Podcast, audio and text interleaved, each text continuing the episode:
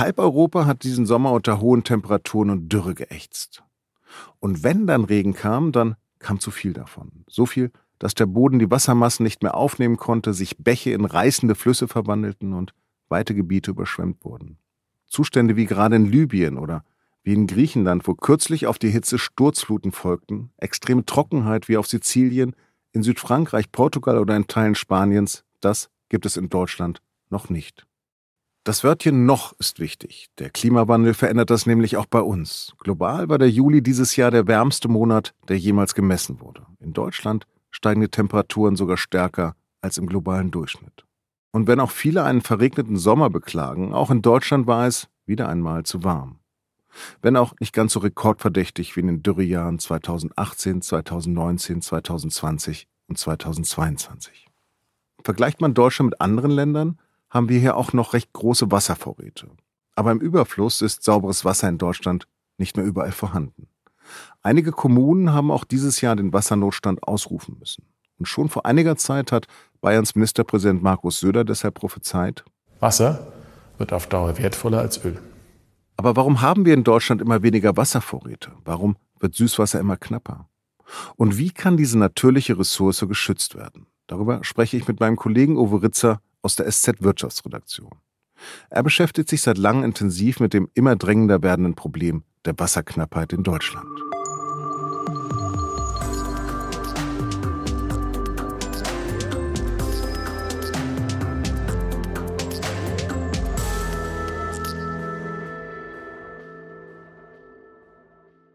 Uwe, ist es wirklich so, dass Wasser künftig wertvoller als Öl wird, wie Bayerns Ministerpräsident Söder prophezeit? Und das auch in Deutschland? Naja, das ist ein bisschen arg zugespitzt, aber Wasser wird definitiv auch in Deutschland immer knapper. Und damit natürlich, wie jedes Wirtschaftsgut, das knapp wird, wird es auch wertvoller. Hm. Wo droht denn überall in Deutschland ein Wassernotstand? Zunächst mal, wir haben ja jetzt schon Wassermangel in einigen Regionen, in Brandenburg zum Beispiel, überhaupt in Ostdeutschland sehr stark, dann äh, in Teilen Sachsen-Anhalts, in Unterfranken, in der Nordheide zum Beispiel. Es gibt in Deutschland oder auch im Hochtaunus immer mehr Regionen, die jetzt schon mit Wassermangel kämpfen. Und zwar ganz massiv und wo natürlich in der nächsten Entwicklungsstufe sozusagen der Wassernotstand droht. Das Problem des Wassernotstands ist kein Problem, das wir auf die ganze Republik bezogen von heute auf morgen bekommen werden. Es ist nicht so, dass man Angst haben muss, im nächsten Hitzesommer in Deutschland zu verdursten oder im übernächsten. Nein, das mit Sicherheit nicht. Aber die Tendenz geht eindeutig in die Richtung, dass Wasser immer knapper wird. Seit der Jahrtausendwende, nach den Ergebnissen einer Forschungsmission von NASA und DLR, hat Deutschland etwa einmal die Menge des Bodensees, also einmal das Wasservolumen des Bodensees, verloren im Grundwasserbereich. Und das ist natürlich eine Menge. Deutschland gehört immer mit vergleichbaren Staaten verglichen, jetzt nicht mit der Sahelzone. Da gehört Deutschland definitiv zu den Ländern mit dem größten Wasserverlust. Und was würde so ein Wassernotstand konkret bedeuten für mich im Alltag? Wasssernotstand heißt schlicht und ergreifend, dass wir irgendwann nicht mehr genug Wasser haben für unsere täglichen Bedürfnisse und für alles, was darüber hinaus zusammenhängt. Man muss sich das vorstellen. Wir haben jetzt schon in den letzten Jahren immer wieder Gemeinden gehabt, die mussten ihren Bürgern das Wasser rationieren. Die haben zum Beispiel verboten, dass man damit Garten gießt, dass man Rasenflächen damit sprengt oder sie haben verboten, dass man Wasser aus Flüssen entnimmt, dass man private Pools oder Planschbecken damit füllt. Und solche Fälle werden einfach zunehmen. Uwe, wie werde ich das denn merken? Ich habe keinen Garten und ich habe keinen Pool, aber was kommt da auf mich zu? Wenn man wie du keinen Pool hat und äh, keinen Garten, dann kann das im schlimmsten Fall irgendwann mal dazu führen, dass das Wasser wirklich kontingentiert wird. Das heißt, dass es nur noch in bestimmten Mengen, in, in einer bestimmten Zeit äh, am Tag äh, durch die Leitung kommt oder was auch immer.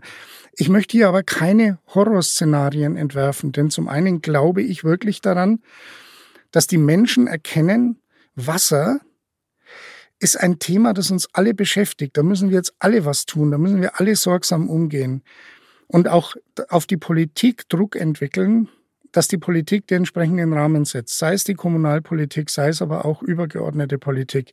Es wird nicht so sein, dass du morgen oder übermorgen oder im nächsten oder im übernächsten Jahr äh, plötzlich nur noch am halben Tag deine Wasserleitung äh, läuft oder sowas. Das wird nicht kommen. Das ist aber das langfristige Horrorszenario, wenn wir jetzt nichts tun. Statistisch betrachtet fehlt es Deutschland gar nicht so sehr an Regenmengen. Nur dieser Regen fällt zur falschen Zeit, nämlich vorwiegend im Winter. Und sehr häufig fällt er eben in einer Menge, in einer Wucht als Starkregen auf die Erde, dass der Boden dieses Wasser nicht aufnehmen kann und das oberflächlich einfach über Flüsse weg ins Meer geschwemmt wird. Die schlimmsten Auswirkungen haben wir bei der Flutkatastrophe im Ahrtal erlebt. Diesen Effekt muss man sich vorstellen, wenn man eine ausgetrocknete Zimmerpflanze hat, die wirklich so irgendwie wochenlang nicht mehr gegossen wurde, bröseltrockene Erde, und dann gehst du da Wasser drauf, dann schwemmt dieses Wasser oberflächlich weg. Es dauert sehr lange, bis es anfängt da einzusickern. Und viel Wasser sickert eben gar nicht ein, weil es weg ist. Wer verschlingt denn in Deutschland das meiste Wasser? Ich komme jetzt leider um ein paar Zahlen nicht rum. Wir brauchen in Deutschland ungefähr 20 Milliarden Kubikmeter Wasser im Jahr. Und davon gehen gut drei Viertel auf das Konto im weitesten Sinne der Wirtschaft. Das sind in erster Linie die Energieversorger, die Industrie, chemische Industrie zum Beispiel, Papierhersteller zum Beispiel. Das sind aber auch Landwirte, von denen eigentlich niemand in Deutschland so ganz genau weiß, wie viel Wasser sie überhaupt entnehmen, weil die auch sehr oft aus eigenen Brunnen schöpfen und dann halt nie kontrolliert werden oder selten kontrolliert werden. Und natürlich spielen auch Nahrungsmittelhersteller oder Mineralwasserfirmen eine Rolle. Also das heißt, dass wir in Deutschland immer weniger Wasser haben, aber natürlich auch sehr viele Firmen, Landwirte, die dringend sehr viel Wasser brauchen. Heißt das also, wir werden in Deutschland künftig Verteilungskämpfe bekommen? Wir haben die Verteilungskämpfe. Wir haben sie jetzt schon und wir können es überall dort sehen, wo zum Beispiel Mineralwasserhersteller Grundwasser aus dem Boden pumpen und sich Bürger dagegen wehren. Wir haben das in Oberbayern bei Adelholzner, wir haben es in, ja, im Altmühltal beim, bei der Firma Altmühltaler, wir hatten es ganz massiv in Lüneburg, wo Coca-Cola für Vio ähm, immer mehr Wasser aus der Erde pumpen wollte und die Bürger das verhindert haben. Da haben wir die Verteilungskämpfe. Wir haben sie zum Teil auch schon unter Versorgern, unter Kommunen. Und auch diese Verteilungskämpfe werden zunehmen. Ja, aber wem gehört denn das Wasser in Deutschland? Wasser gehört uns allen. Im Gesetz steht, Wasser ist ein Allgemeingut, es gehört uns allen und über die Verteilung, wer wie viel Wasser bekommt, entscheiden die Behörden. Aber versucht dann die Politik, den Wasserverbrauch über Kosten, also über Geld zu lenken? Viel zu wenig, bin ich der Meinung. Von den Unternehmen, die Wasser sehr stark entnehmen, die eigene Brunnen haben, wird in 13 Bundesländern so gut wie nichts verlangt. Gemessen an den 2 Euro, 2,50, vielleicht auch 3 Euro, die jeder Privathaushalt für einen Kubikmeter Wasser, Trinkwasser, Leitungswasser bezahlt, zahlen diese Unternehmen so gut wie nichts, marginale Centbeträge. Und in Bayern, in Hessen und in Thüringen zahlen sie überhaupt nichts. Das heißt, wir haben Firmen, die entnehmen das Allgemeingut Wasser, das allen gehört, arbeiten damit, füllen es meinetwegen wie Mineralwasserhersteller in Flaschen ab und verkaufen es und die, Gewinne, die Gewinne aus alledem werden privatisiert. Von denen hat die Allgemeinheit erstmal nichts. Aber die Getränkehersteller sind ja nicht das grundsätzliche Problem, oder? Nein, die Getränkehersteller sind nicht das grundsätzliche Problem, aber ihr Geschäftsmodell muss man natürlich schon hinterfragen. Wenn ich Schreiner bin und ich stelle Möbel her, dann muss ich das Holz kaufen, dann muss ich den Leim kaufen, dann muss ich, keine Ahnung, ich muss den, den Lack kaufen, ich muss die Schrauben kaufen. Nochmal, Mineralwasserhersteller entnehmen Wasser, füllen es ab und verkaufen es und streichen die Gewinne ein. Das ist ein Geschäftsmodell, wie es per se kein zweites gibt. Und was die anderen Nutzer angeht, muss man eben sagen, es gibt in Deutschland keinerlei Anreize für die Industrie, für die Energieversorger, für andere, die auf eigene Wasserquellen zugreifen können, und das sind über 90 Prozent, Wasser zu sparen. Also wenn Wasser eben nichts oder fast nichts kostet, dann habe ich als Unternehmen auch null Anreiz, mir Gedanken zu machen über Wasserrecycling, über Brauchwasser. Also beispielsweise, ob ich ein System in meinem Unternehmen einbaue, wo ich Wasser auffange, reinige und vielleicht in einem zweiten Kreislauf nochmal durch das Unternehmen jage. Diesen Anreiz haben wir nicht. Und deswegen sind diese Großschlucker aus meiner Sicht das Problem und nicht die einzelnen Haushalte. Kannst du mir dafür ein Beispiel nennen? Es gibt zum Beispiel einen gigantischen, ich bezeichne es jetzt mal so, unterirdischen tiefen Grundwassersee, so in Bayern, im mittelbayerischen Raum, so von Regensburg, das Altmühltal runter. Da bedienen sich öffentliche Wasserversorger und da bedient sich aber auch zum Beispiel die Mineralwasserfirma Altmühltaler. Dieses Wasser ist 10.000 Jahre alt, das ist nachgewiesen und dadurch mega rein, weil es unter besonders stark geschützten Erdschichten, Gesteinsschichten gelagert wird. Das kann man nicht einfach so ausbeuten. Das ist die eiserne Wasserreserve, die du in einem die du für die Zukunft brauchst, für wirklich, wirklich schlimme Zeiten, die irgendwann vielleicht in 100 oder 200 Jahren sind, brauchst. Wir können da einfach nicht so damit umgehen, so verantwortungslos, als, no ja, dann nehmen wir das halt, die nächsten zehn Jahre wird schon reichen. Drei Viertel jener 20 Milliarden Kubikmeter Wasser, die in Deutschland jedes Jahr verbraucht werden, landen also in Industrieanlagen, bei Energieversorgern, in der Landwirtschaft, bei Nahrungsmittel- und Getränkeherstellern. Im weitesten Sinne also in der Wirtschaft. Uwe Ritzer hat ja die Firma Altmühltöller Mineralbrunnen angesprochen. Ein Beispiel, das zeigt, dass man mit Wasser sehr reich werden kann. Die Firma gehört dem Unternehmer Michael Scheff aus dem mittelfränkischen Treuchtlingen. Sein Geschäftsmodell? Er lässt im Altmühltal kostenlos und mit behördlichen Siegen Grundwasser aus dem Boden pumpen füllt es in Plastikflaschen um und verkauft es dann teuer über Edeka, Netto, Aldi oder Rewe. Zu seinem Konzern gehören oder gehörten auch die Brandenburger Urstromquelle, die hessische Viet Aqua und der Energy Drink Flying Horse. Drei Milliarden Liter Mineralwasser wurden darüber pro Jahr verkauft, mit einem Gewinn von mehr als 100 Millionen Euro, so die Schätzung von Wirtschaftsprüfern. Wie viel Geld Michael Chef mit seinem Wasserunternehmen verdient, ist allerdings schwer herauszufinden. Sein Vermögen und viele seiner Firmen stecken in einem ziemlich undurchschaubaren Geflecht von Investitionen auch in mehreren Steueroasen. Zum Chefkonglomerat hat viele Jahre sogar eine Zeitarbeitsfirma gehört, die Personal an die Getränkeunternehmen der Chefs verliehen hat. Wie praktisch. Chef selbst äußert sich zu seinem Geschäft selten bis gar nicht. 2022 hatte jedenfalls seine Firmengruppe in Einzelteilen verkauft. Altmühltaler ging zum Beispiel an Aldi Nord. Die Konditionen sind nicht bekannt. Experten spekulieren über einen Milliardendeal.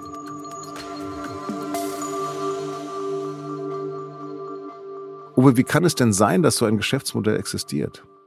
Der Mechanismus ist so, äh, ein Unternehmen mit einem eigenen Brunnen und die buddeln halt dann im Zweifelsfall oder haben in der Vergangenheit halt im Zweifelsfall einen eigenen Brunnen gebuddelt, gehen zur Behörde und bekommen ein Kontingent.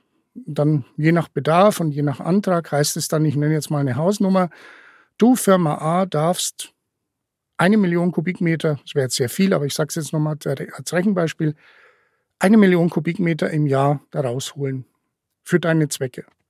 Die Kontrollen der Behörden, ob diese Obergrenzen eingehalten werden, naja, diese Kontrollen sind in, in vielen Regionen Deutschlands sehr lückenhaft. Diese Grenzen gelten zum Beispiel auch für Landwirte.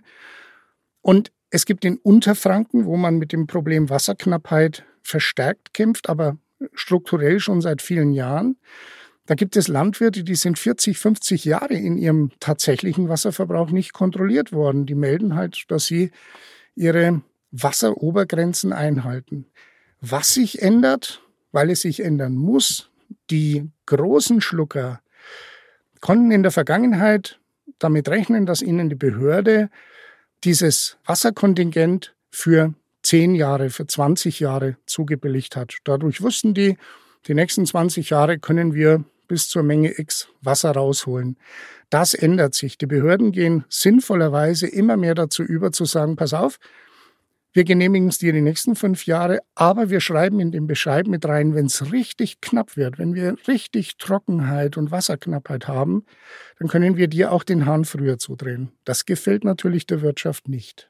Gibt es denn Unternehmen, die sich schon dagegen wehren, dass sie nicht mehr so viel Wasser entnehmen dürfen? Diese Verteilungskämpfe zwischen Unternehmen und Behörden, die spielen sich in der Regel im Verborgenen ab. Also die Unternehmen beklagen schon, dass sie sagen, ihr wollt uns, ähm, ihr wollt da sozusagen die Exit-Strategie in den Bescheid einbauen, dass bei Trockenheit ihr uns weniger Wasser gebt. Das bedeutet für uns weniger Investitionssicherheit. Mir ist kein Unternehmen bekannt, wo eine Behörde das auch mal durchgezogen hat. Man hat bisher immer an die Privathaushalte appelliert, die sollen weniger Wasser verbrauchen. Die Menschen halten sich im Übrigen auch in der Regel daran. Aber mir ist noch kein Fall bekannt, wo man einem Unternehmen so richtig den Hahn abgedreht oder zumindest ein wenig zugedreht hat. Jeder Mensch in Deutschland braucht statistisch am Tag 128 Liter Wasser. Und von der Mineralwasserindustrie wird dann immer gerne argumentiert, ja, unser Wasser, das wir verkaufen, das wird ja zu mehr oder weniger 100 Prozent getrunken, während von diesen 128 Litern nur 4 Prozent für Essen und Trinken verwendet werden. Und der Rest für die Toilettenspülung, für Duschen, Baden, Waschen und so weiter. Das ist eine Milchmädchenrechnung. Denn seit es die Menschen gibt und seit es Zivilisation gibt, nutzen Menschen Wasser für Hygiene und sie nutzen es, um ihre Fäkalien wegzuspülen. Das ist für mich eine körpernahe Nutzung von Wasser. Und wenn man das zusammenzählt, was wir essen, was wir trinken, was wir für Hygiene brauchen, für Entsorgung brauchen, dann verwenden wir von diesen 128 Litern weit mehr, weit mehr als die Hälfte tatsächlich für uns persönlich. Und deswegen glaube ich auch, dass es dass da nicht mehr viel Luft ist, dass man jetzt nicht mehr sagen kann oder erwarten kann, dass das, der Verbrauch jetzt, was weiß ich, auf 95, 85 Liter runtergeht. Er ist in den vergangenen Jahrzehnten bereits gesunken. Warum? Weil wir alle modernere Spülmaschinen haben, modernere Waschmaschinen, die weniger Wasser brauchen und so weiter. Also der Verbrauch insgesamt ist schon zurückgegangen. Aber da jetzt das Allheilmittel zu sehen, never ever. Also wenn ich jetzt persönlich Wasser spare, dann ist das doch eigentlich nur ein Tropfen auf den heißen Stein. Natürlich, jeder Liter, der irgendwo gespart wird, hilft. Aber ich bin dagegen, dass man dieses Problem der Wasserversorgung in Deutschland, dieses große Problem jetzt wieder privatisiert, dahingehend, dass man so tut, wenn nur jeder Einzelne statt 128 Liter Wasser am Tag nur 110 braucht, dann ist die, wird die Welt wieder in Ordnung. Nein, wir müssen an die großen Schlucker ran. Wir müssen an die Industrie ran. Wir müssen auch an die Landwirtschaft ran. Wir müssen ihnen mit Anreizen kommen, dass sie einfach Wasser sparsamer verwenden, dass sie Wasser zwei, dreimal in ihren Prozessen nutzen, Brauchwasser äh, verwenden und, und, und. Das entlässt nicht die Privathaushalte aus ihrer Verantwortung. Aber nochmal, es wäre der falsche Weg, jetzt wieder alles nur dem kleinen Haushalt, äh, den Haushalten aufzuerlegen und zu sagen, du musst das Problem lösen. Das, das ist quantitativ Quatsch, wenn man die Gesamtmengen anschaut und es ist auch sozial ungerecht. Du hast erwähnt, dass ganz viel Wasser auch abfließt in die Meere. Wird denn dagegen etwas unternommen? Eigentlich zu wenig. Also zunächst mal muss man sagen, für die Küsten, also Nordsee, Ostsee in Deutschland, wird in Zukunft Meerwasserentsalzung ein Megathema werden. Und äh, es gibt auch Wissenschaftler, die sagen, damit könnte man zum Beispiel die Nordhälfte Deutschlands mit Trinkwasser in Zukunft versorgen. Es gibt aber auch Beispiele wie zum Beispiel Köln. Die Stadt Köln klärt das Abwasser, das da ist, so dass es problemlos in, die Flüss, in den Fluss gehen kann. Dann geht es in den Rhein und irgendwann fließt es ins Meer. Man könnte aber auch mal darüber nachdenken, dieses Wasser noch sauberer zu machen und eben nicht mehr komplett in den Rhein und damit ins Meer zu jagen, sondern einfach dieses Wasser wieder in zu Trinkwasser aufzubereiten. Das wird etwas sein, was in den nächsten Jahren technisch ist das möglich, jetzt schon, und es wird etwas sein, was in den nächsten Jahren immer wichtiger wird. Nämlich Wasserversorgung hat sehr, sehr viel auch mit dem Abwassersystem zu tun. Je sauberer das Abwasser wird, das aus der Kläranlage kommt, desto besser ist es für den Gesamtwasserkreislauf. Also im Grunde genommen geht es darum, dass man einen vernünftigeren, effizienteren Wasserkreislauf hinbekommt. Genau. Beispiel Landwirtschaft. Wenn man im Sommer durch die Lande fährt sieht man überall irgendwelche Gemüsefelder und die werden nach alter Vätersitte werden die mit Wasser besprengt. Ja, diese riesigen Wasseranlagen und äh, die werden da von oben gegossen. Nur das ist, wenn es heiß ist, richtig Quatsch, weil dieses Wasser verdunstet zu einem großen Teil, bevor es an der Pflanze ankommt. Man muss sich vor Augen führen, ein Grad höhere Temperatur bei, bei Hitze, bei der Erderwärmung insgesamt, bedeutet sieben Prozent mehr Verdunstung. Da kommt also nur ein Bruchteil des Wassers, das da irgendwie großzügig versprüht wird, kommt bei der Pflanze an. In Israel zum Beispiel hat man seit Jahrzehnten Tröpfchenbewässerungssysteme. Da liegt dann die Leitung auf der Erde oder knapp drunter. Man kann das sogar digital steuern und das Wasser kommt punktgenau bei den Pflanzen an. Man hat viel weniger Verbrauch und viel, es wird auch viel weniger vergeudet. Solche Systeme brauchen wir auch in Deutschland in den nächsten Jahren und Jahrzehnten. Wir müssen uns immer vor Augen führen, bei all diesen Fragen, ob Meerwasser oder ja, Klärsysteme, alles, was wir heute hier besprechen, da müssen wir uns immer eines klar machen. Deutschland hatte nie ein Wasserproblem. Wir waren es in Deutschland jahrzehntelang gewohnt. Wir drehen den Hahn auf, 24 Stunden am Tag und wenn wir Bock drauf haben, lassen wir es auch 24 Stunden laufen, weil es war immer genug Wasser da. Wir zählten die Bundesrepublik, die heutige Bundesrepublik, zu den wasserreichsten Ländern der Welt. Der Klimawandel ändert das seit einigen Jahren. Das ist der entscheidende Punkt. Der Klimawandel führt dazu, dass sich Wettergrenzen verschieben, mit der Konsequenz, dass es zwar im Winter relativ viel regnet, im Sommer aber, und zwar genau dann, wenn Mensch und Natur das Wasser brauchen, regnet es viel zu wenig. Und wenn es regnet, das haben wir ja auch in dem Jahr schon erlebt, dann oft in einer Heftigkeit, in einem Starkregen, dass das Wasser eben gleich weg ist. Der Klimawandel verschärft diese Situation, ob es uns nun, ob wir es jetzt wahrhaben wollen oder nicht, es ist einfach so. Und deswegen verlieren wir in Deutschland an Wasserreserven und deswegen muss auch etwas getan werden, um wieder mehr Wasser in der Landschaft, im Boden zu halten und eben wieder mehr in Flüssen und Seen. Und weil wir alle denken und im Kopf noch haben, dass Deutschland ein wasserreiches Land ist, deswegen fällt uns das Umdenken so schwer? Ja, natürlich. Mir ging es persönlich ja auch so. Bis ich ungefähr 2018 durch eine durch einen Streit um Mineralwasserentnahmen äh, auf das Thema aufmerksam wurde, habe ich mir doch nie Gedanken gemacht um Wasser. Das war ja immer da. Und wir hatten ja auch in Deutschland im Übermaß Wasser. Und das ändert sich. Und da darf sich auch niemand täuschen lassen, nur weil es jetzt in diesem Sommer mal zwischendurch ein paar Wochen immer wieder mal regnet und schlechtes Wetter ist und kühler ist. Das ist, da darf man dieses abgedroschene Bild verwenden, wirklich nur der Tropfen auf den heißen Stein. Wir haben in Deutschland im Moment ein Wasser, ein Regendefizit von ungefähr einem Jahr. Also es fehlt die Regenmenge eines kompletten Jahres. Und wenn der Klimawandel so weitergeht, wird dieses Defizit größer und nicht kleiner. Um dem zu begegnen, kann es denn einen Generalplan geben oder sind das alles kleine lokale Lösungsansätze? Es gibt einen Plan. Die Bundesregierung hat im März eine nationale Wasserstrategie entwickelt und veröffentlicht.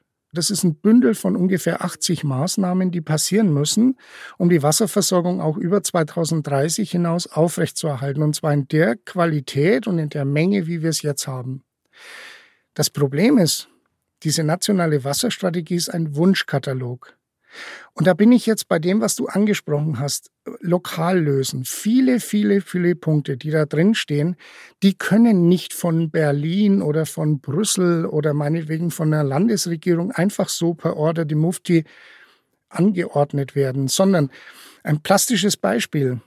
Wenn eine Gemeinde ein Neubaugebiet ausweist, Neubauten genehmigt, dann hat sie die Möglichkeit zu sagen, Häuslebauer, ihr müsst da Regenwasserzisternen einbauen und ihr müsst einen zweiten Wasserkreislauf in eurem Haus einrichten. Das bedeutet zum Beispiel, wenn man sich die Hände wäscht, dass dieses Wasser nicht in den Kanal abfließt, sondern dieses Wasser aufgefangen, gereinigt wird und wieder für die Toilettenspülung verwendet wird. Damit kann man schon enorm viel erreichen. Nur, eins ist auch klar, dass das erregt Widerstand. Es wird dazu führen, dass der ein oder andere Häuslebauer dann zu seinem Bürgermeister geht und seinem Gemeinderat und sagt, pass mal auf, Bauen wird immer teurer, die Kredite werden wieder teurer und was weiß ich, was da mit den Heizungen noch kommt. Und jetzt kommst, kommt ihr mir mit dem Quatsch auch noch. Aber dieser Quatsch ist wichtig. Also mit anderen Worten, es ist kein Quatsch, einfach zu sagen, Brauchwassersysteme, Regenwasser auffangen und so weiter. Das wiederum müssen Gemeinden machen. Und da gibt es viele viele Maßnahmen. Flächenfraß, wir beklagen alle Flächenfraß, klar, natürlich. Aber ob eine Gemeinde dann eben noch ein Gewerbegebiet ausweitet, obwohl es vielleicht andere Möglichkeiten hätte, oder ein neues Wohngebiet macht, obwohl es andere Möglichkeiten hätte, das entscheidet sich vor Ort. Und ja, es ist so vor Ort, die Kommunalpolitiker, die Behörden haben eine riesige Verantwortung, wenn es darum geht, die Wasserversorgung in Zukunft sicherzustellen.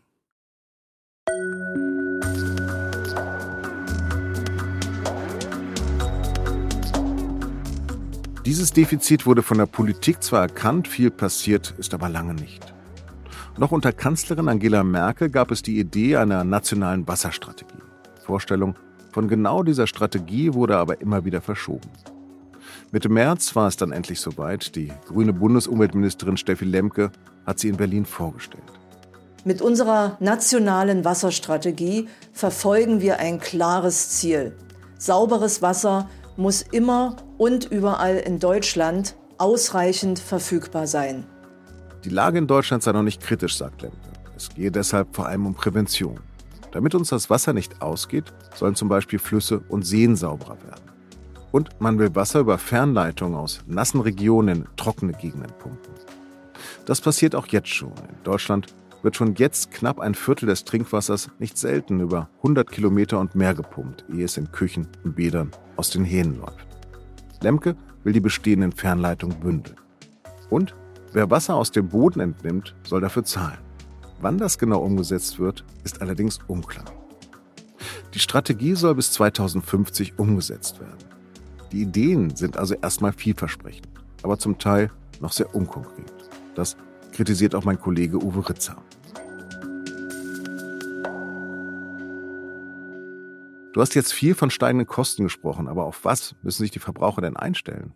Das ist schwer zu beziffern, weil es einfach, äh, das macht das Problem ja so kompliziert. Äh, du wirst in Kiel andere Lösungen brauchen oder in, in, in Schleswig-Holstein wie im Süden von Bayern oder in, in Sachsen wirst du andere Lösungen brauchen als im Saarland. Das ist wirklich nicht seriös zu beziffern, weil Wasserversorgung ist ein regionales Thema. Und selbst wenn sich Kommunen zusammenschließen, benachbarte Kommunen, dann ist es ein regionales Thema. Und das hängt, fängt mit einem ganz einfachen Beispiel an. Wie viel Grundwasservorrat habe ich? Das hängt sehr stark davon ab, wie die, die hydrogeologische Beschaffenheit des Bodens ist. Welche Gesteine sind da? Wie leicht bildet sich äh, Grundwasser? Wie schnell bildet sich Grundwasser? Das hängt einfach von vielen Faktoren ab. Und da ist, dieses Land ist eben sehr unterschiedlich strukturiert. Also eine riesige Aufgabe, Umbau der Landwirtschaft. Wir müssen sozusagen den ähm, ökologisch renaturieren. Es ist eine riesige Aufgabe äh, auf zig Handlungsfeldern. Flächenfraß stoppen, Trinkwasserschutzgebiete ausweisen, dafür sorgen, dass Abwasser vernünftig mit Abwasser umgegangen wird, dass möglichst viel davon in den Wasserkreislauf zurückkehrt, dafür sorgen, dass sich Grundwasservorräte wieder auffüllen können, und nicht rausholen, rausholen, rausholen. Es ist ein Bündel an Maßnahmen. Äh, Gewässerschutz gehört dazu, Meerwasserentsalzung gehört dazu, andere Bewässerungssysteme als nur von oben beregnen lassen gehört dazu. Ein Bündel von Maßnahmen. Ähm, und das macht es natürlich auch kompliziert, weil es nicht den einen Knopf gibt, den man drücken muss. Das Thema eignet sich auch nicht für Populismus. Das Problem ist klar, aber woher gibt es denn diesen starken Widerstand? Der größte Widerstand ist die Gleichgültigkeit. Der größte Widerstand ist, dass ähm, man weiß, was man tun muss, aber irgendwie im Moment nicht in die Gänge kommt. Man weiß, dass es nicht so weitergehen kann, dass Wirtschaft Wasser verbraucht ohne Ende, viele Unternehmen Wasser verbrauchen ohne Ende, aber man scheut sich davor zurück, diesen Unternehmen auch mal auf die Finger zu klopfen und zu sagen, pass mal auf, jetzt, jetzt ist Schluss, jetzt müsst ihr verpflichtend Wasserrecycling, Brauchwassersysteme einführen. Thema Wassersend.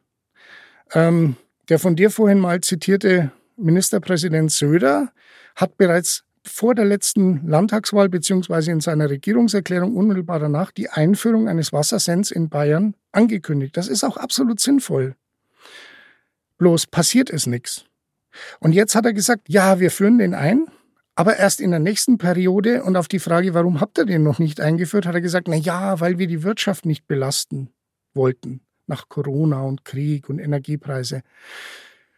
Das ist aber, das ist aber aus meiner Sicht auch wieder ein falscher Ansatz. Man könnte ja auch Unternehmen dabei unterstützen. Man könnte Anreize schaffen, dass sie ihre, ihre, ihren Umgang mit Wasser verändern. Man kann auch Anreize für Landwirte schaffen, für Tröpfchenbewässerungsmaßnahmen. Wir denken in Deutschland bei solchen Fragen leider zu oft vom Verbot her, anstatt Anreize zu schaffen. Denn ich glaube tatsächlich, die Menschen sind sich darüber im Klaren, wie wichtig Wasser ist. Wichtiger als Gas, Strom und alles andere, was so diskutiert wird. Und deswegen wären sie auch bereit, etwas zu tun. Aber man muss Anreize schaffen und es muss jetzt angehen. Da gibt es nicht den einen großen Bremser, aber es fehlt insgesamt am politischen Willen.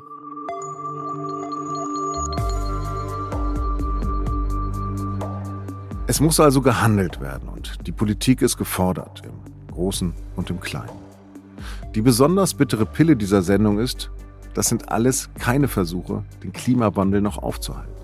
Es sind Veränderungen, die helfen könnten, uns auf den Klimawandel einzustellen.